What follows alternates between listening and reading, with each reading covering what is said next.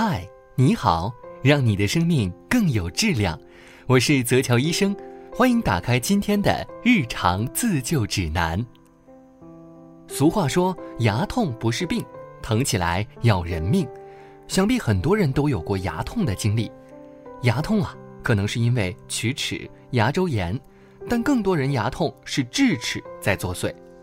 智齿是指下颌或上颌第三磨牙，也是牙列中最后萌出的牙齿。从门牙中间位置开始往后数，如果能摸到第八颗牙齿，那就是智齿。智齿多在十七岁以后开始萌出，此时人的心理生理发育接近成熟，因此被看作是智慧到来的象征。但智齿和智慧根本没有关系，和前面两磨牙作用一样。都是用来磨碎食物的。现在常常听到有人说拔智齿，很多人会有这样的疑问：是不是所有的智齿都需要拔掉呢？如果上下智齿都萌出，咬合关系吻合的也很好，就没必要拔；但如果智齿出现以下情况，就需要拔掉。智齿蛀牙，如果智齿蛀牙，除了很简单的咬合面不深的蛀牙可以补之外，那些严重的蛀牙、位置非常靠后的智齿，治疗比较困难，建议拔掉。因为啊，智齿在充填治疗后，如果不能很好的维护口腔卫生，更容易再次发生蛀牙。侵犯邻牙，智齿斜着长或横着长，会与邻近的牙形成一个 V 字形的间隙，引起食物残渣、细菌积存，慢慢的就会腐蚀邻近的牙，建议拔掉。在这种情况下，拔智齿的目的是为了保护邻近的牙齿。生长受阻，智齿常常会因为空间不足而生长受阻，造成智齿部分萌发出或完全不能萌发出。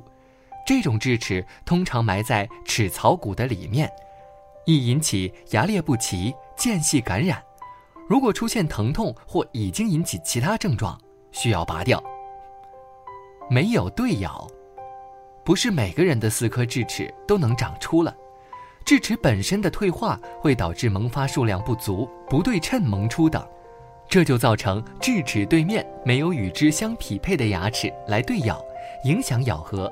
这类智齿也可以选择拔除。矫正需要，为了保证矫正治疗的效果，通常也需要拔掉智齿。引起其他病变。如果智齿引起牙源性囊肿或肿瘤发生，需要拔除。通常啊，在二十五岁前拔除智齿是最好的，因为在这个时候智齿刚刚萌出，牙根通常还没有完全稳固。此时啊，智齿在颌骨里的阻力较小，这个时候拔除相对来说会比较容易。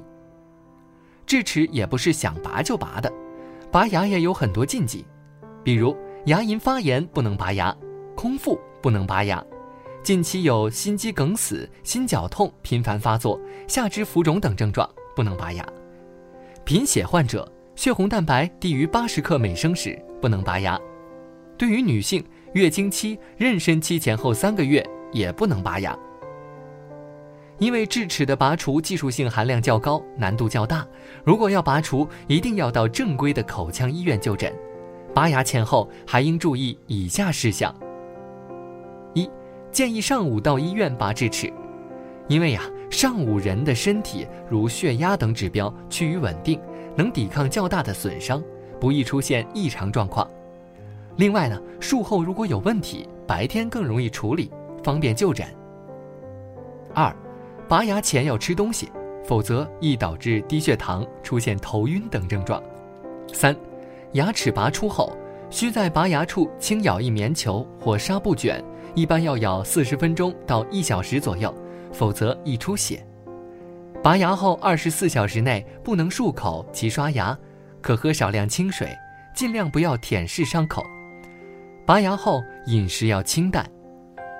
四，拔牙后面部可能出现轻微的肿胀，可以用冰块做伤口对应的面部冷敷，这样呢可以减轻局部肿胀。切记二十四小时内不可以热敷。五，智齿拔除后一般要口服消炎药物，防止伤口感染。